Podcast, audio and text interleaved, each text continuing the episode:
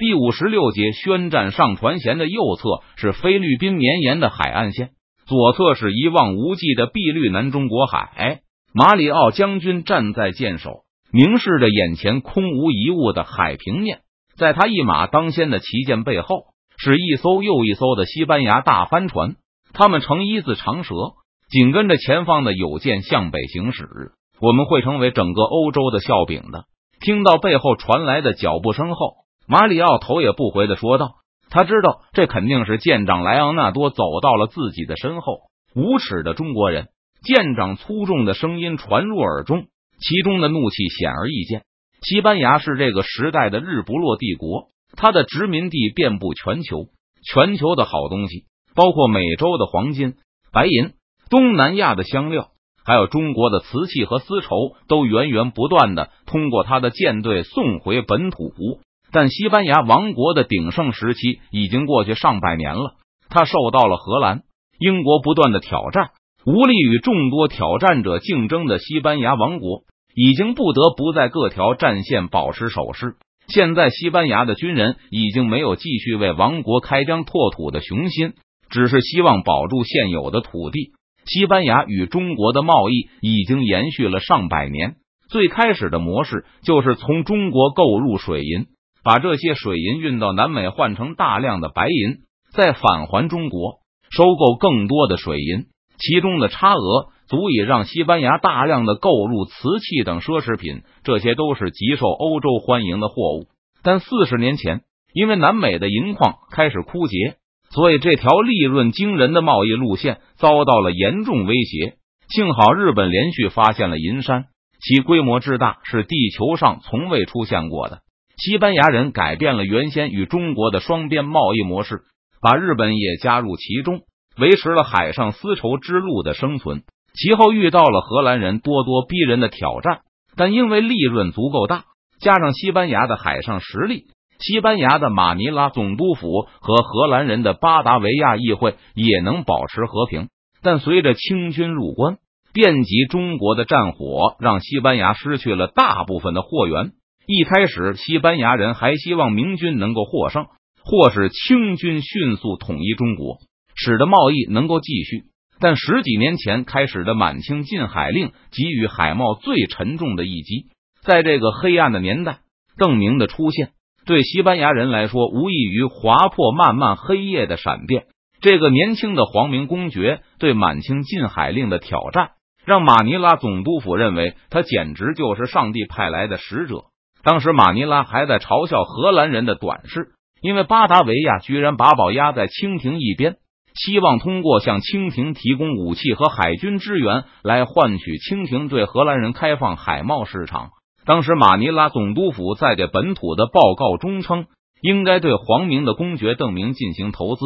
而这肯定也会得到对方的热情响应，因为对方无疑需要海贸的利润来帮助他在内战中获胜。而且，在这种残酷的中国内战产生赢家之前，明军也许对西班牙会保持友好，甚至是巴结态度，也会对西班牙人驱逐中国在菲律宾的势力采取默认态度。不过，公爵却显然不肯配合马尼拉总督府的预测，他并没有表现出收复他祖国漫长海岸线的强烈兴趣，反倒积极的把西班牙、荷兰人都从对日贸易中排挤出去。当失去了日本的银山后，西班牙能够拿出来与中国交易的资源就变得很有限了。为了获得中国的奢侈品，西班牙不得不拿出他们之前从来不肯拿出来的美洲黄金。尽管公爵看起来越来越不像个天使，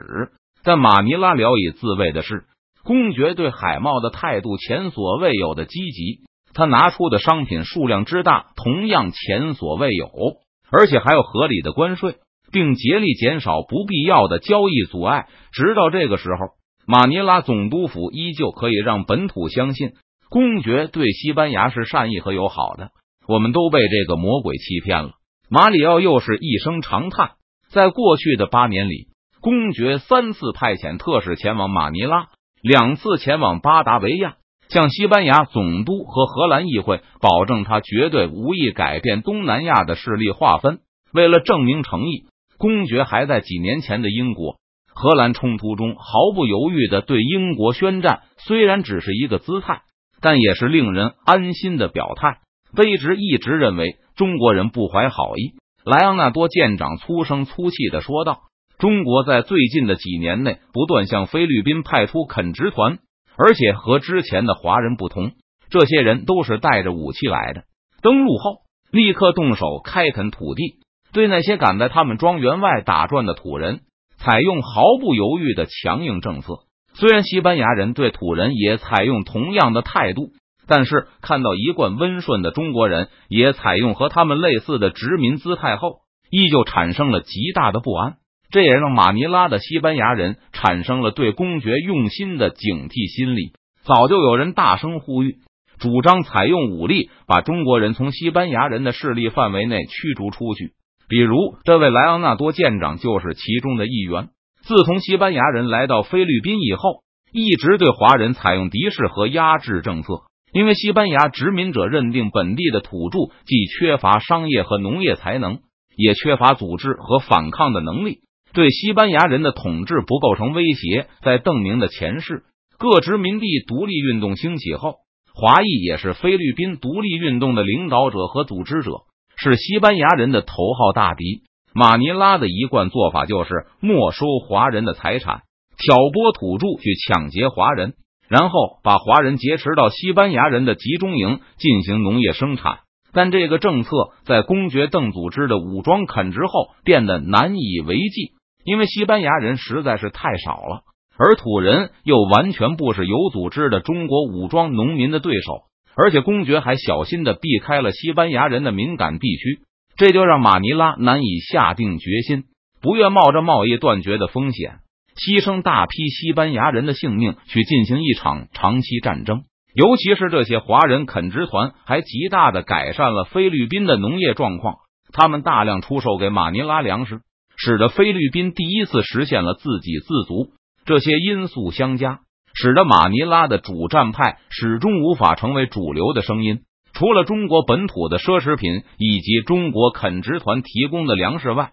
在过去的三年里。节节提高的橡胶贸易也让马尼拉感到更加安心。这种树胶是南美的特产，公爵对这种作物的需求达到饥渴的地步，几乎每半年都要翻一番。虽然马尼拉和南美总督百思不得其解，对于这种树胶到底有什么用处，始终想不通。但既然中国人大量的需要它，能够在很大程度上缓解南美黄金的流失，那西班牙人也不会拒绝出售。就在一年前，马尼拉还在几个地方尝试栽种了橡胶树的树种，盼望着能在十几年后树木成熟后一劳永逸的解决出口问题。得知菲律宾开始成功移植橡胶树后，公爵第三次派出了特使。三个月前，公爵的特使抵达马尼拉时，再次高调宣布他与西班牙王国保持和平的决心，重申。菲律宾自古以来就是西班牙人的神圣领土，这个论调依靠这种友善的论调和公爵亲笔写的永远和平的保证书，特使又低价购走了整整十船树胶，这差不多是去年一整年的销售量。在发现中国人如此狂热的需要这种货物时，南美方面也大力加强了对这种树胶的开采，不然还真没法满足中国节节提高的树胶需求。我们一定会成为笑柄的。马里奥再次叹息道：“莱昂纳多发出的抱怨，包含着对总督府的指责，让马里奥露出了苦笑。西班牙低价出售大量树胶的结果，换来了公爵的最后通牒。和这封通牒同时送到的，还有公爵给西班牙国王和议会的信。信中，公爵称，他虽然极力奔走游说，但中国的议会已经下定了决心。”所以，公爵和西班牙人的友谊虽然丝毫不变，但仍不得不痛苦的在朋友和祖国之间选择祖国。含泪出任远征军的统帅，亲自带着舰队和大军来等候马尼拉对帝国议会最后通牒的答复。等这个消息传回欧洲后，马里奥知道马尼拉总督一定会在马德里遭到激烈的抨击和极大的压力。明知对方只是一个公爵。明知对方有一个帝国议会，为什么不与中国的议会直接签署条约，而把希望完全寄托在和一个公爵的私人感情上。任何一个正常人都会觉得这种做法简直愚蠢到极点。难道马尼拉的西班牙人都是蠢货，以为公爵能够抗拒皇家或是议会的命令吗？问题这不是在欧洲，这是在极度的亚洲。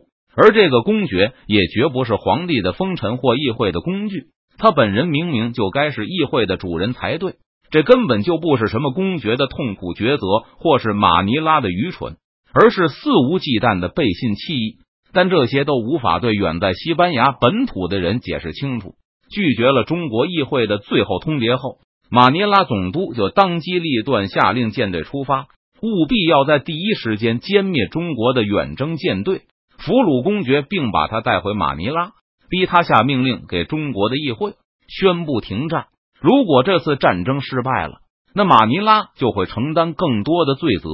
指责他们愚蠢的把舰队开出戒备森严的马尼拉要塞去与中国人决战，但马里奥很清楚这是迫不得已。他们甚至不能允许中国舰队分散登陆，因为中队会得到数以万计的垦殖团武装农民的支援。中国人不但在人数上对西班牙人居于绝对优势，而且还拥有足够的粮食。没有粮食是不可能在长期对峙中取胜的。至于让土人去和中国远征军作战，那更是痴人说梦。中国的武装农民能够在数年里把土人成批的逐出家园，还指望那些土人帮助西班牙人击败中国的正规军吗？中国人的舰队比我们要弱小的多，我们必须要在海上打垮、歼灭他们。马里奥再次重申，那个魔鬼的安全必须要得到保证。我们还需要他下令停战。继续供给我们粮食并维持贸易，